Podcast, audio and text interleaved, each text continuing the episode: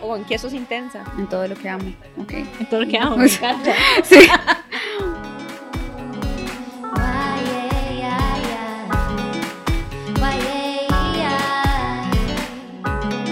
Qué intensidad. Hola, hola. Hoy estamos grabando el episodio número 9 y esta vez es con Diana Granados. Yo quiero hacer una intro de cómo descubrí yo que Diana existía. Y es que estábamos en Incae y yo estaba esperando a Nani ya que llegara el domingo y me dijo, usted no sabe a quién acabo de descubrir. y literalmente me enseñó el Instagram y empezó a decirme como que Diana era demasiado gata, que negociación y etcétera, etcétera. Y en eso empezamos a ver fotos, porque obviamente empecé a toquearla y vi que andaba con mi joyería y ya ahí terminamos, o sea, terminó de explotarme el amor y las ganas por conocerte. Ay, no. Qué lindo. Qué, qué acuerdo, yo me hice fangirl de, de Diana. No sé ni siquiera cómo llegué a vos. De fijo fue por Instagram. Pero me acuerdo que yo estaba en un proceso donde me quería preparar para unas entrevistas de trabajo. Y yo estaba súper nerviosa. O sea, pero no les puedo decir qué tan nerviosa yo estaba. Em, y, y estaba buscando a ver quién me podía ayudar. Y yo, como que he hecho trabajos con algunas coaches y personas que acompañan en procesos. Pero como que ninguna le daba el clavo de lo que yo andaba buscando. Hasta que descubrí a Diana. Ay, no, yo, Yo me acuerdo. Ay, no, qué, qué Me estás emoción. sonrojando, sí. Qué felicidad, porque vos no sabes cuando yo te había, no sé si, yo no sé quién se vio primero, pero yo recuerdo que yo dije, esta Willa comparte cosas que me parecen interesantes, de verdad. Y, yo veía que veíamos nuestros stories, pero nunca habíamos interactuado. Y recuerdo que yo estaba, eh, fue como en enero, que me escribiste y yo. Entonces empecé como a leer y ya como que eh, empecé a estoquearte más, ¿verdad? Y luego yo pensé, ma, esta Willa, ¿cómo ya la voy a ayudar yo? O sea, empecé a contarme las historias, como, como, yo, yo veía tu biografía y yo, di, mae, ¿cómo, le voy a poder yo ayudar? ¿Verdad? Como todo, todo este tema, yo le decía a mis amigas, mae, no saben, tengo a mi cliente ideal, me llegó mi cliente ideal, Esa. me llegó mi cliente ideal y entonces yo, yo decía, este es el tipo de cliente en el que yo siempre quiero que venga a mí, ¿verdad? Y en realidad no hay muchas clientes como Nani. Entonces, eh, Para mí la tarea, dígame. Me puedo imaginar un spreadsheet, un Excel y como 20 documentos que la acompañan. No, pero fue riquísimo, fue riquísimo porque yo recuerdo que Nani me dijo, mira, el brete interno yo ya lo he hecho, ¿verdad? El brete yo ya lo tengo, ¿verdad? Porque lo, lo que es chiva es que fue como que íbamos avanzando a nivel estratégico entendiendo que no era un proceso que era de afuera hacia adentro, sino de adentro hacia afuera. Entonces era como muy contundente, me parece a mí, así es como me gusta trabajarlo. Entonces fue que en, en dos sesiones avanzamos, o sea, fue mucho más de lo que generalmente duro con otras personas. Ajá. Como decir, yo creo que lo que está tratando de decir Diana es que yo venía tan como dispuesta a ir conectar conmigo misma en las sesiones y abrirme, que ella no tuvo que hacer el trabajo como de abrirme a mí emocionalmente para el proceso, porque yo ya estaba muy clara que venía desde lo interno.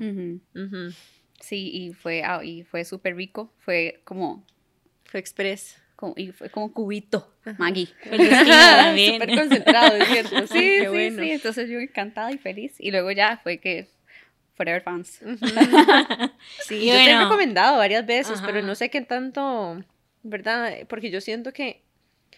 Llegaste no- súper así como amazed, fue como no sabe, así literalmente. Ay, ma, eso no sabes lo que me digas eso porque yo estaba, yo pensé, ¿será que le pareció útil? ¿Verdad? Como, ¿será que le Sí, pareció a mí útil? me encantó el proceso y además me parece que, que si más personas estuvieran dispuestas a abrirse, a pedir ayuda, todas estaríamos mucho menos estresadas. A mí, me, a mí es que yo, desde que me di cuenta que me costaba pedir ayuda, más bien ahora me he hecho como fan de pedir ayuda. Entonces ahora es como que, hey, quiero hacer esto, voy a buscar un coach que me ayude para eso específicamente. Entonces voy como probando diferentes herramientas y personas que me apoyen en procesos y he aprendido un montón y me siento súper contenta de este nuevo approach.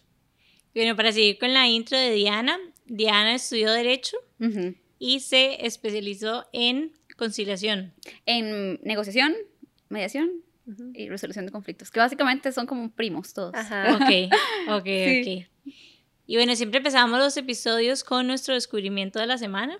Una amiga que se llama Nati, bueno, se hizo fui cliente y luego me dice amiga, Nati de Vivir Fluir, mae, que sacó unos podcasts, bueno, unos podcasts, unos mantras, un set de mantras, Ujú. que esos mantras de, de ella me encantan y entonces en esta cajita que me parece demasiado chiva, vi que es una nueva edición y yo siempre había querido estos y ayer que los vi dije, yo los quiero y que están acabando y ese es uno de mis grandes descubrimientos de la semana porque estoy haciendo un, un- mi, mi altar, Ujú. entonces en mi altar quiero como hacerlo más, más, más lindo. Ujú. Y entonces estoy como todo este mundo de las piedras y de conocer los Mm. cristales. Y ese es otro de mis descubrimientos de la semana, porque ayer tuve una, una masterclass de cristales y nada más pensé... qué. Sí, total. Entonces, nada más pensé, y madre, todo lo que no sé. Y de hecho pensé en Jimé como, Jimé fijo sabe también un montón sobre esto y hablan de la pirita y no sé qué, yo esto yo lo sé por Jimé. sí.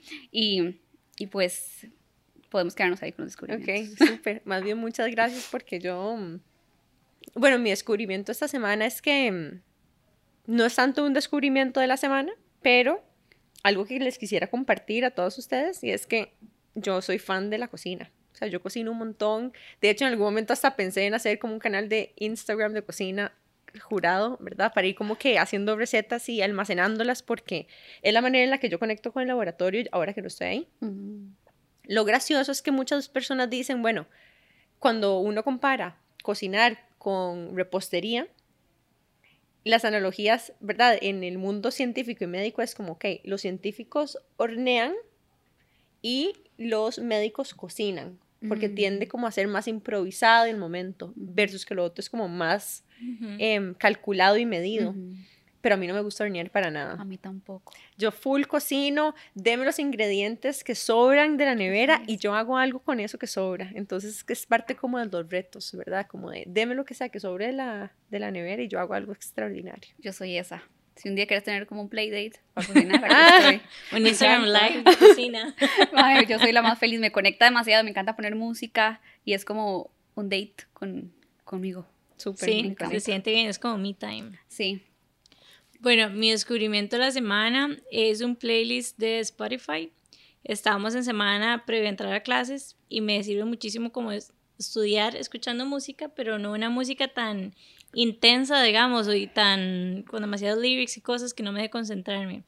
Entonces, está en Spotify. Se llama Delicieux. ¿Cómo se dice es en francés? Delicieux. suena. Bueno, ajá, pero para que lo encuentren en, en, Insta- en Spotify. ¿verdad? Es como D-E-L-I-C-E-U-S-E. E. Y dice como Top 2018 y es épica para estudiar o cuando tenés como que trabajar. Es que deliciosa. ocupas- Es deliciosa. es como que, o sea, mágico. O sea, cuando me di cuenta estaba hasta como bailando, estudiando mate. O sea, era como, como Ey. que la energía se, no sé, mágico. Súper recomendada. Súper, súper recomendada. La vamos a compartir en, en el Instagram también. Ah, no, yo voy ahí porque de hecho estoy con los, con es- en busca de estos playlists como que me metan en el mood. Ujú, Porque mi el tema del enfoque últimamente ujú, se me Es un tema. convierte desafiante. ujú. Sí, sí, sí. Una de las cosas que yo he hablado con Diana anteriormente es que para muchas personas que entran a procesos de negociación o conciliación, lo más importante es saber lo que uno quiere. Tal vez uno tiene el anhelo de decir, bueno, quiero ir, a- tengo esta conversación que tener y lo único que quiero es no sentirme mal después de esa conversación o no pelearme con la persona. Pero en realidad eso es un resultado de que cada uno sienta que lo que quiere obtener de eso se vea de alguna manera visto, ¿verdad? O se sienta reconocido, etc. De hecho, muchas de las negociaciones al final se reducen a una necesidad de reconocimiento mutuo entre las personas, más que el objeto de conflicto en sí. Em, y me encantaría saber cuál es su perspectiva, ¿verdad? O sea, ¿cuántas personas llegan a vos sabiendo que tienen que hacer una negociación o resolver algo, pero sin tener claro exactamente qué es lo que ellos quieren? Me parece que podría decir que el 90% de las personas que vienen a mí tienen claro que quieren resolver, lo cual eso ya es lo que yo necesito de primera entrada. Porque, y, y lo que yo siempre les digo es, si estás buscando, si estás viniendo a mí para que yo te diga que tienes razón, estás en el lugar equivocado. Estar en, puede que te diga, ah, sí, o sea, te valido y además pienso yo, no como no desde el coaching, digamos, yo, yo doy asesorías, entonces yo digo, sí, sí, concuerdo, sí concuerdo, me parece que objetivamente bajo este criterio eso está alineado, por ejemplo. Pero mi pregunta siempre es, ¿querés conseguir lo que querés o querés tener la razón? Porque eso no siempre está alineado. Y no es solo lo que yo quiero, sino es para qué quiero lo que quiero. Que eso es lo que lo hace todavía más profundo. Y es desde ese espacio donde realmente uno saca la paleta de colores para empezar a pintar propuestas. No es una, no hay una, si, si vemos alcanzar un objetivo desde una perspectiva de nada más lo voy a hacer de esta manera, voy a estar súper frustrada, súper frustrado. Y la negociación no es eso, en realidad. O la resolución de un conflicto. O igual cuando ahorita que les estoy hablando de negociación, no siempre es porque hay un conflicto, sino una, un objetivo. Y muchas veces me dicen, es que yo, por ejemplo, yo quiero un aumento salarial. Quiero un ascenso. Ok, súper bien, súper válido. ¿Para qué quieres el ascenso? Es porque llevo, llevo cinco años trabajando ahí. ¿Y qué, qué, beneficio tenés con el ascenso? ¿Qué impact, ¿Cómo impacta eso en tu vida? Entonces esto te invita como a ir mucho más atrás de merezco, llevo cinco años, ya me toca, eh, me siento estancada, ok, ¿qué te hace sentir estancada? Si hubiera otra manera de, y vos querés este ascenso que representa tal vez mil dólares más en tu, en tu salario, ¿cómo, de, de qué manera sentís que esto te va como a dignificar en, en, en este año? Entonces puede la persona decirme como, no es que para mí es importante porque mm, mm, quiero sentir, quiero tener más reconocimiento, quiero hacer más networking, para mí es importante saber que después estoy tejiendo otras oportunidades, por ejemplo. Entonces, des- desde ese espacio, ya el inter se va, se va tejiendo al interés, porque la posición siempre es lo que yo exijo, o lo que, o lo que yo pido, lo que yo quiero, pero Creo que quiero. creo que quiero y es el vehículo que yo utilizo para conseguir lo que yo quiero. Realmente no, no es como que está mal tener posiciones. Lo que pasa es que cuando estamos posicionadas o posicionados es cuando entramos en estos juegos de suma cero, todo o nada. O yo te doy algo y siento que, que me estoy quedando sin algo y te lo estoy dando a vos. Y que esta es la negociación distributiva, que, que es el, el mindset o el paradigma de negociar que hay alguien que gana y alguien que pierde. Y esto es lo que hace que, no, que negociemos defendiéndonos. Y ya vamos con otra estrategia y con otro, con otro tema y otra energía que igual se siente en la mesa de negociación. Y, y yo lo que, eh, lo que siempre me invito a mí a hacerlo, además, es ver a la persona con la que estoy negociando a la par mía, no al frente. ok. Estamos a la par, estamos al lado, no estamos de frente. Y esto me invita también a mí a cambiarme el, el mindset, porque a mí me pasa también. A veces me dicen, ay, no, fíjese usted con su novio nunca pelea. O fíjese usted nunca tiene temas, o, o nada. Y claro que los tengo, claro que los tengo. Y es a través de, de este trabajo que hago con las personas que aprendo el triple y que yo me digo a mí misma, ok, Diana, estoy posicionada. Cuando estoy posicionada, porque lo quiero hacer a mi manera. Entonces, Ujú. como que vos haces preguntas poderosas que al final lo que tratan de hacer es revelar el anhelo más profundo de la persona. El para qué estoy pidiendo esto o para qué estoy yo queriendo eh, solicitar algo específico de otra persona, sea un ascenso, sea un aumento salarial, sea un cambio de departamento o incluso hasta una petición en una relación de pareja. Claro, sí, sí, sí, totalmente. Y, y cómo a partir de yo sabiendo para qué quiero lo que quiero, eso me permite buscar en otras, otra- otras opciones que podría yo tener como contrapropuesta, aunque no me gusta mucho esa palabra, por si me dicen que no, o pensar en otra, de otras maneras, porque por ejemplo, yo tal vez quisiera mil dólares más, además para tener este ascenso y mejorar mi, mi salud y tener como más tratamientos médicos y hacerme más cosas. Tal vez esos mil dólares, muchas veces creemos que consiguiendo lo que estamos pidiendo estamos satisfaciendo ese interés y en realidad habrían otras maneras. La idea es que consigamos más de lo que queremos.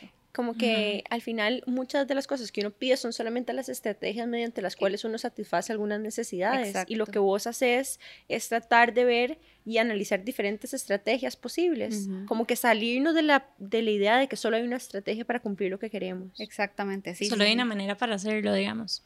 Me resonó muchísimo lo que decís de, de que muchas veces cuando uno va a negociar piensa como que va a ser como un tipo de conflicto. O sea, que vas y que no las dos partes van a ganar y me gusta mucho como este approach porque personalmente me costaba muchísimo la negociación, porque no me gusta el conflicto, no me gusta como la pelea, es algo como muy mío, digamos, como algo interno. Y me acuerdo, por ejemplo, cuando negocié el local de Plaza Tempo, yo no pedí nada, porque jamás, o sea, yo no quería como ser conflictiva, ni ser una piedra, digamos, en el zapato de nadie, ni Ser causarle difícil, problemas. Ser, etiquetada como difícil. Ajá. Entonces no pedí nada, o sea, me dijeron, este es el alquiler, esto es lo que sea. Yo dije, ok, aquí está. Mm, Y me ha pasado también en, en muchas veces, digamos, me ha pasado muchísimas veces en la vida. Y como que últimamente he sido como un poco más consciente, inclusive creo que también le he metido como, como que me he metido más valor a mí misma también. Entonces como que me la creo un poquito más. Entonces también a la hora de ir a negociar, ya no creo que soy como esa hormiguita que está peleando como con este gigante, sino como que me la creo un poco más y pienso como, es que en realidad los dos nos necesitamos, digamos, inclusive con empresas en las que vendo y etcétera, es como, o sea, somos parte y nos ocupamos las dos partes y la idea es que las dos personas salgamos ganando y lo que decís de que, de que es cierto, o sea, un conflicto no es, no es un choque, o sea, es como una, es como una mediación y que las dos partes salgan con sus necesidades satisfechas. Sí, sí, totalmente. Y eso, entre más personas pensemos así, vamos a ser una sociedad mucho más sana y mucho más ligera. Que al final es, desde mis propósitos amplios, al final esa es, es como la meta, mi parte como más idealista. Es como el shift de competencia versus colaboración, Ujú. ¿verdad? Es como abrazar la inter- interdependencia como algo también que nos hace todos crecer. Y, Y que hay suficiente para todos. y que hay suficiente para todos, sí, y, y- pero también como es una de las cosas que más escucho cuando uno piensa como en, en ir a negociar o ir a, digamos, teniendo uno claro lo que quiere, asumiendo que uno tiene claro lo que quiere, cómo comunicarlo de una manera Ujú, asertiva. Ujú. Pero eso también es todo un rollo, ¿verdad? o sea, sí. porque comunican las palabras, comunica el lenguaje corporal, comunica el tono, comunica cómo vos te vestís, ¿verdad? Y cómo vos presentás el ambiente, el espacio donde te presentás. Em, de hecho, bueno, hablábamos con, también. hablábamos con Cari Ramos en el, en el episodio pasado, ¿verdad? De la importancia también de, de crear espacios placenteros y en los que nos sintamos bonito, ¿verdad? Eh, o sea, si vos vas a citar a alguien que es importante, no lo vas a citar en un lugar donde haya música y haya tensión. Posiblemente podés también citar en un lugar que sea un espacio seguro, un espacio neutral para las partes.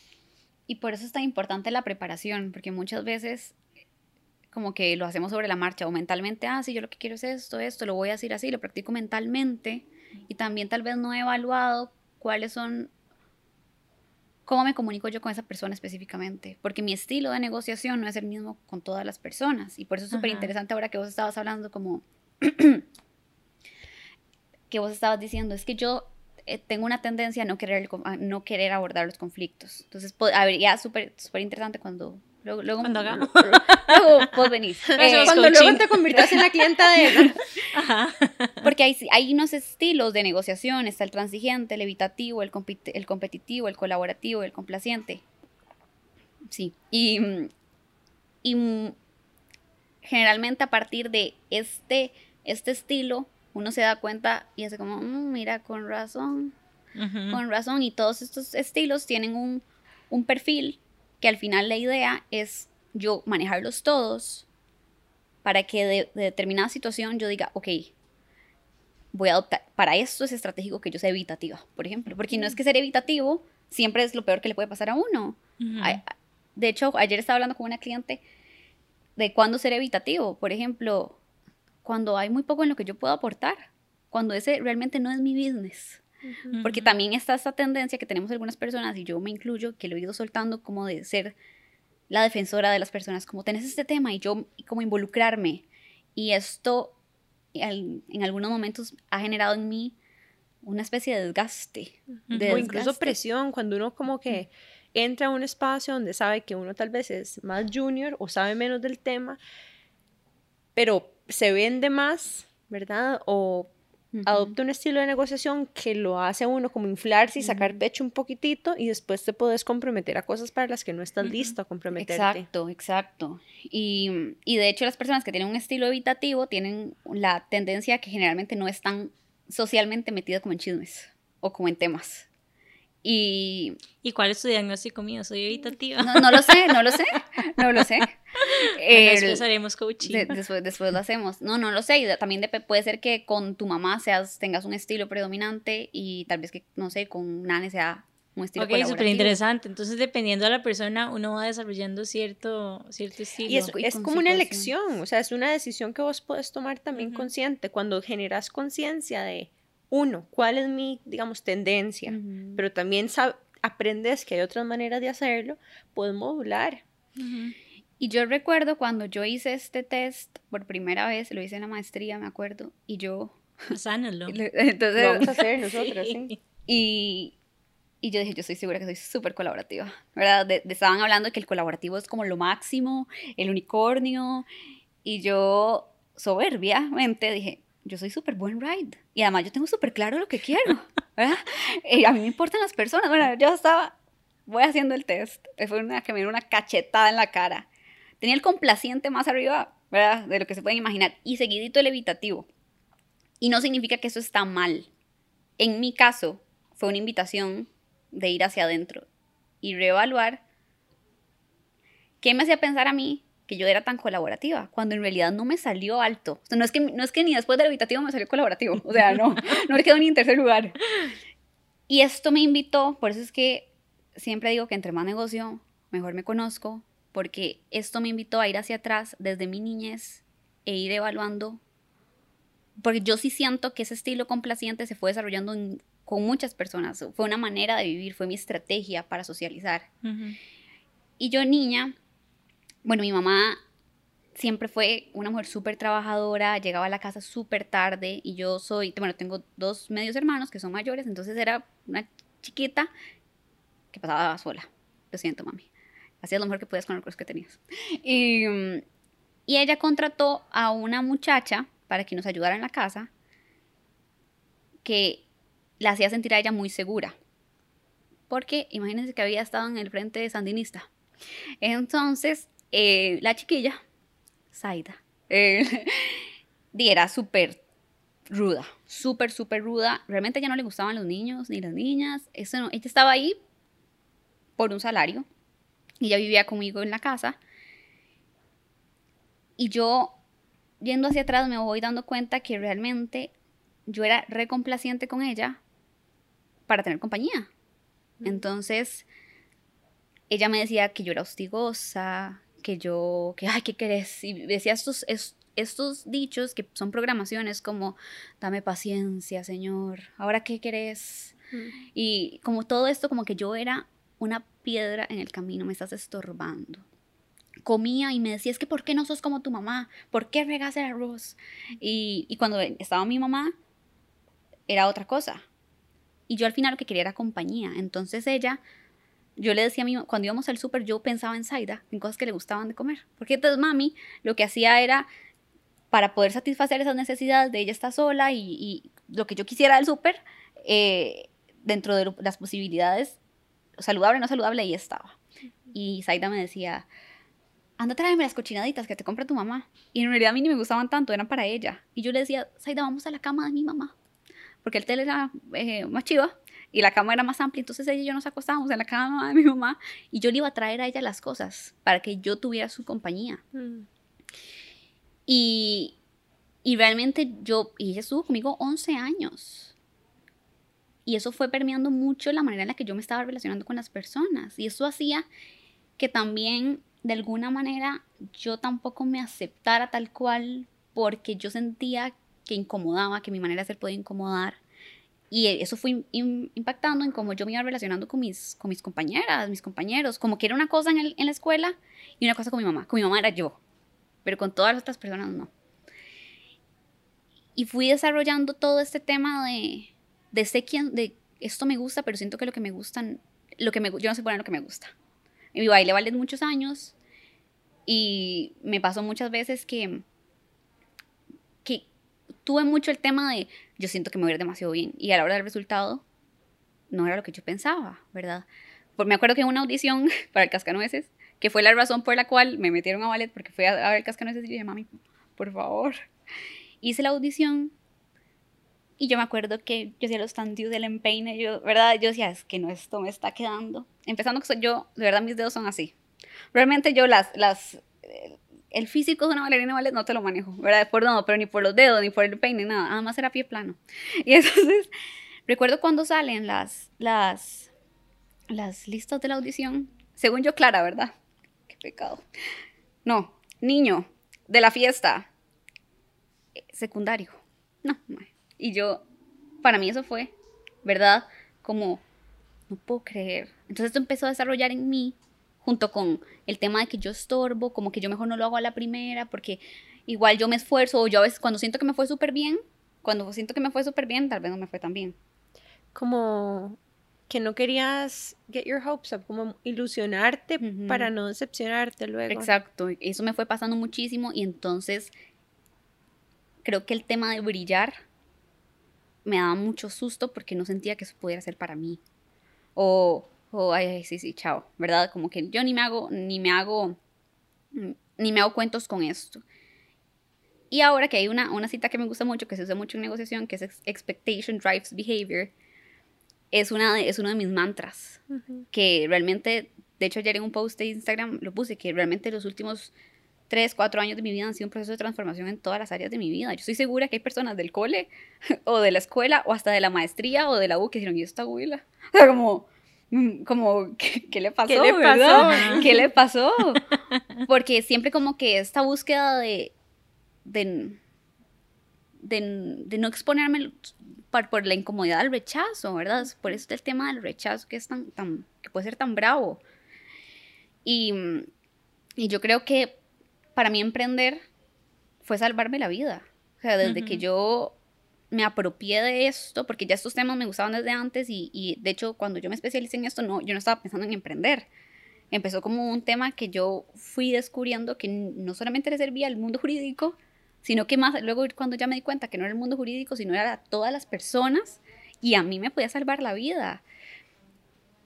Y eh, o sea, quiero, quiero pensar que hago todos los recursos, o sea, desde la excelencia hago todo lo que puedo con los recursos que tengo para vivir en congruencia. Y yo sé que esto sirve porque lo aplico en mí. Y aunque cuesta, aunque eso a veces es un un brete que es como, ¿verdad? que uno siente como la estaca para lo que sea que sea. Y yo creo que eso es algo que viven muchos emprendedores, ¿verdad? Como que sienten que quieren hacer algo extraordinario, pero por ese miedo al rechazo, a que algo no salga bien, Por nos del limitamos. comfort zone también. ¿Cuál dirías vos que ha sido tu, tu mayor aprendizaje de, de estarte saliendo del comfort zone? Eh, todos- Todos los últimos cuatro años. eh, yo creo que mm, yo realmente puedo pensar que mm, terminé, bueno, no sé si la palabra es terminé, es, he navegado con éxito, sigo navegando con éxito el tema de darle muy poca importancia a lo que las personas piensan. Una de las historias que yo más me contaba era como qué van a decir mis colegas. O sea, es yo yo siempre había trabajado en bufetes corporativos y ahora de la nada te abrís un Instagram, además que yo además yo no te manejo, yo ni sabía lo que era una paleta de colores, te cuento. O sea, de verdad, tal vez es uno de mis mayores aprendizajes. Eh, pero yo decía, ma, ¿qué van a decir esta güila de qué está jugando? ¿Qué está haciendo? Y también el desafío de salirme de lo jurídico, porque no es que estoy, o sea, porque o, sí abordo temas jurídicos, pero no es solo eso. Y darme la oportunidad de decir, o sea, de hacerle frente a lo que yo había pedido, porque muchas veces, y esto pasa también en la negociación, yo pido algo y luego eh, yo libre y consciente negocié por esto, ahora saca el pecho y dele. Y esto nadie lo hace por vos. Entonces, para mí, creo que el desafío ha sido hacerme responsable de mi realidad y de nadie lo hace por vos. Y si alguien dice que estás haciendo el papel, pues está bien. Y también esto que estás diciendo como de hacerme responsable por lo que pido y lo que intenciono, yo siento que también pasa como cuando uno le pide cosas al universo, que se las manda, ¿sabes? Ajá. Como que uno no solamente pide cosas en lugares concretos, sino que uno pide cosas con los pensamientos, con las acciones, con lo que dice. Em, y uno a veces le pide cosas a la vida y la vida te las da y después te las da y, y uno dice, ah, ok, pero hace falta también, o sea, la vida a veces te da las cosas en maneras distintas a como vos te las imaginaste. Entonces, una de las enseñanzas más importantes también es como aprender a poner atención, porque puede ser que la vida sí te esté dando lo que vos pediste, pero no te lo esté dando de la manera que la que vos esperaste. Que es esta misma flexibilidad que hay que tener con respecto a la estrategia mediante la cual uno satisface la necesidad. Totalmente. Y me gustaría profundizar como en la negociación. O sea, como cuál sería, eso es como, digamos, alguien que está buscando un aumento de salario, que está buscando negociar un salario de entrada, que está buscando algún tipo de negociación, ¿cuáles serían para vos como los tres tips que les darías a estas personas? No solo en salario, sino en cualquier negociación en general. Sí, lo primero es reconocer los las posiciones y los intereses. O sea, las necesidades, digamos, de cada una de las partes. Puede que las necesidades cueste más llegarle, porque las necesidades están abajo de los intereses. Entonces, digamos que en, un, iceberg, generalmente está arriba, la, está arriba la posición, luego está el interés y abajo la necesidad. Okay. Y en la negociación, podemos negociar con base en necesidades si las tenemos mucho más tangibles y esto depende también con quién estemos negociando y qué, qué, tan fácil sea llegar a ellas y todo el vocabulario emocional que podamos tener en relación con el tema. Lo primero, lo primero que hay que saber es qué quiero y para qué lo quiero. Lo que sea, lo que sea, eso de ahí se parte. ¿Y para qué quiero lo que quiero? Y reconocer cuál es mi posición y cuál es mi interés y verificar si estoy posicionada o no. ¿Cómo verifico yo si estoy posicionada? Preguntándome. Por ejemplo, que mi interés sea el reconocimiento y yo lo que quiera sea la posición es casarme. Si hubiera otra manera de que yo me sintiera reconocida, que no fuera casándome, ¿estaría yo dispuesta a considerarlo? Si la respuesta es sí, estoy estaría negociando con base a intereses. Si la respuesta es no, tal vez estoy posicionada. Claro, ahí depende, depende, porque tal vez yo me quiero casar por un tema, por mis valores religiosos, ¿verdad? Depende, pero digamos que a nivel como, este ejemplo me parece que, que, que es un tema, que se puede volver temas en las relaciones y, y invita como a... Mm, y creo que abre como todo mundo, porque como que acaba de abrir como la mente, yo estaba enfocándolo mucho solo como en la parte de business y emprendimiento, pero o sea, Tenés, toda la razón. O sea, es que es en, es en todo. En todo, en Ajá.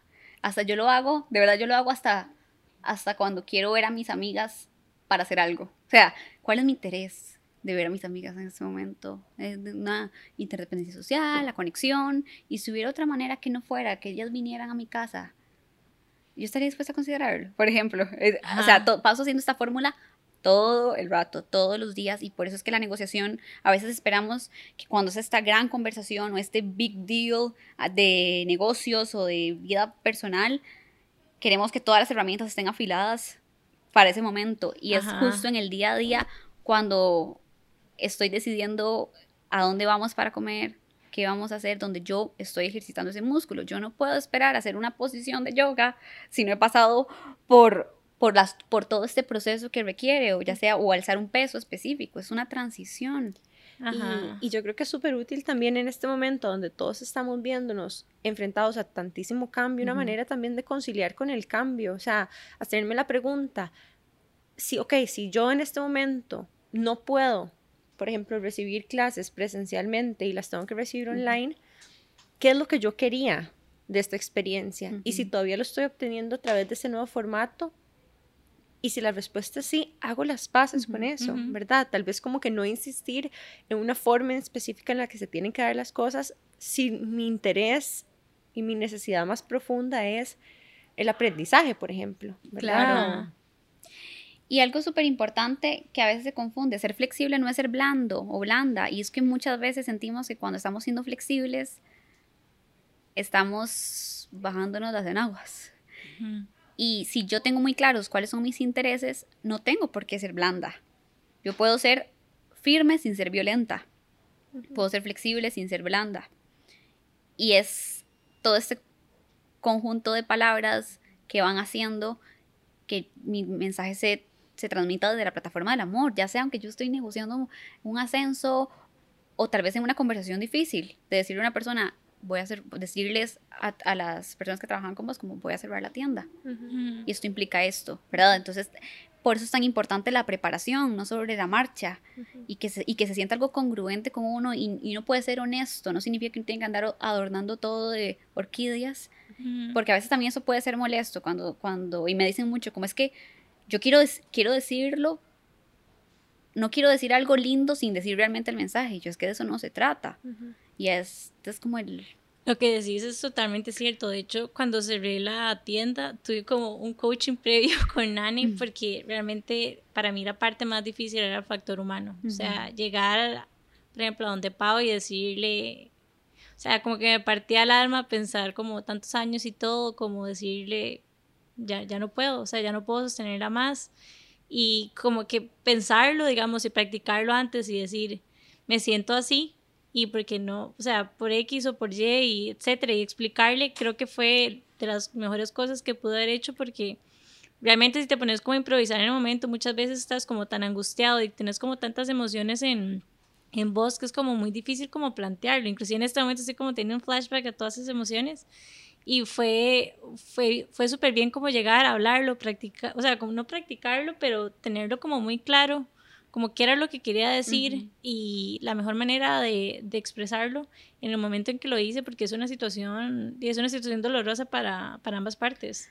y reconocer el tema de, bueno, de labeling, que, que es estar de verdad eh, mostrando cuáles son las emociones que la, la otra parte vos percibís de la otra persona, las que siento yo, esto se siente así, es súper es súper poderoso, súper, Sí. súper poderoso y esto crea un, un escenario de empatía también que permite crear una conexión y, y muchas veces, bueno, en este caso ya era una decisión tomada, pero cuando estamos en una situación donde sé cuál es mi interés, pero no se me ocurre otra, otra opción que no sea mi posición para cumplirla. A veces nos frustramos y no lo comentamos porque no se, no se me ocurre. Y es con esta, esta necesidad de, de estar como, queremos, de no pedir ayuda. Y tal vez tú ayudas a la, la persona con la que estás negociando. Mira, Ah. entiendo, es, es- este es mi interés y lo tengo súper claro y sé que estoy posicionada y ahorita no se me ocurre otra manera. Necesito que lo hagamos juntos. Como por ejemplo decirle a alguien, mira, esto es lo que yo en este momento siento que quiero, pero me ayudaría mucho si me ayudara a saber cuáles pueden ser alternativas que para vos son posibles. Y de ahí más bien hacer una invitación no tanto a negociar, sino que a explorar juntos posibilidades. Inclusive va a cambiar porque la persona se va a sentir escuchada. Entonces es como... Y participada en y la decisión. participada, ajá. Entonces dejamos el conflicto ese que muchas veces vemos negociación como un conflicto y lo vemos como una colaboración. Y tenemos esa necesidad de hacerlo todo ya, ¿verdad? Que en una conversación queremos llegar a todos los acuerdos. Ajá. Y, Ah, wow. Ok, eso está como mind blowing para mí. Como que, en- claro, como que, y listo y ya. ajá, como Ajá, que abrirnos a la posibilidad de que muy posiblemente, en algunos casos, vas a necesitar varias conversaciones para llegar a donde quieres llegar. Y Exacto. desapegarte del resultado en una conversación específica para también bajarle la presión. Ujú. Exacto. Y, y a veces se necesitan mini negociaciones para llegar al, a cerrar el deal final, digamos. Gracias. Em, Total. Bueno, y cerremos tal vez con, con tres, digamos, sugerencias que vos les darías a alguien que, que quiere ir a negociar algo. La primera habías dicho que era preguntarse para qué. Sí, sí, sí. Reconocer para qué quiero lo que quiero, qué beneficio obtengo obteniendo lo que para mí es importante, identificar cuál es el rol que esa persona cumple en mi vida y siempre tener claro de ser duro con el problema, suave con las personas. Me encanta cómo terminaste. Qué Suave con las personas. Diana, demasiadas gracias por tu tiempo. Otra vez para nosotros es un privilegio que vengas a compartir todo este conocimiento con nosotras. Yo la full recomiendo. Em, la pueden seguir de hecho en Instagram como Anata. Anata. Anata. Me recuerda una palabra en budismo. Es, ¿Es que, esa? es que lo que pasa es, Anata es la combinación de dos palabras. El, bueno, el, el Anahata, que es el chakra del corazón, que es una de las primeras palabras del sánscrito, que significan los sonidos que se oyen pero que no chocan. Y Anahata, que significa arreglo en guayú, Los guayú son declarados por UNESCO como Patrimonio Inmaterial de la Humanidad por ser los mejores negociadores. Wow. Y ellos lo, lo- lo que tienen son puchipús, que son palabreros. En algún momento dije, ¿será que me pongo como puchipú? Y yo, no, no, no. Y, y- Tomaste una buena decisión, amiga. sí. Entonces, el, mezclé la nata con el, el anahata con el anahata y, y lo hice verde para simbolizar la clorofila, que es la sangre del reino vegetal, digamos, como la sangre del reino vegetal, que caracteriza cómo se convive la, la- naturaleza, al contrario de cómo lo hace la mayor parte del reino animal. Eso. Me encanta que tenga tanto significado y tanto concepto detrás. Y Ajá. además yo quiero también decir que Diana ha sido una super fan nuestra. Demasiado. O sea, nos hace shoutouts, nos da Demasiado likes, linda, sí. nos apoya y, y para mí personifica como lo que nosotros queremos también en esta comunidad de intensas, ¿verdad? Poder ser intensas juntas sin sentir que competimos, sino que colaboramos y nos levantamos las unas a las otras. Así que muchas gracias por personificar eso. Ay, Sí, muchas gracias por tu sinceridad. Ay, no, muchas gracias a ustedes. Yo, antes de saber que iba a venir, yo le mandaba a mis amigas, "Eso- este te va a gustar. Es más, a clientas les he enviado episodios específicos. Ay, cosa. Me Este. encanta. Y la pasada una clienta me mandó un montón de apuntes. Ay, qué lindo. Y, y- y lo hago con algunos, o sea, de verdad episodios que yo digo, esto le sirve a esta clienta. pa". O a mí o a mis amigas, y ahí voy, voy a hacer una base Receta de datos. episodios, oiga. Me encanta. Sí, sí, eso, total. Yo receta episodios. Sí, sí, sí. y yo feliz. Nos gusta cerrar el episodio con una frase. No sé si tenés alguna en mente que te gustaría compartir. Sí, eh, dentro de las muchas que, que me gustan, tengo esta que se ha vuelto un mantra para mí y para mis clientas, que es de Nati, de Vivir es Fluir, de hecho, que, se, que la cita es, cada vez que le digo que sí a alguien queriendo decir que no, me estoy diciendo no a mí misma. Y eso me parece muy poderoso. Súper poderoso. Conecto demasiado con esa frase. Muchísimas gracias, Diana, por estar acá y por tu tiempo. Queremos recordarles que pueden vernos en. Bueno, ahora nos pueden ver en nuestros video podcast en YouTube y nos pueden escuchar también en Spotify y otras plataformas para podcast. Nos vemos el próximo miércoles. Chao. Chao. Gracias, chicas.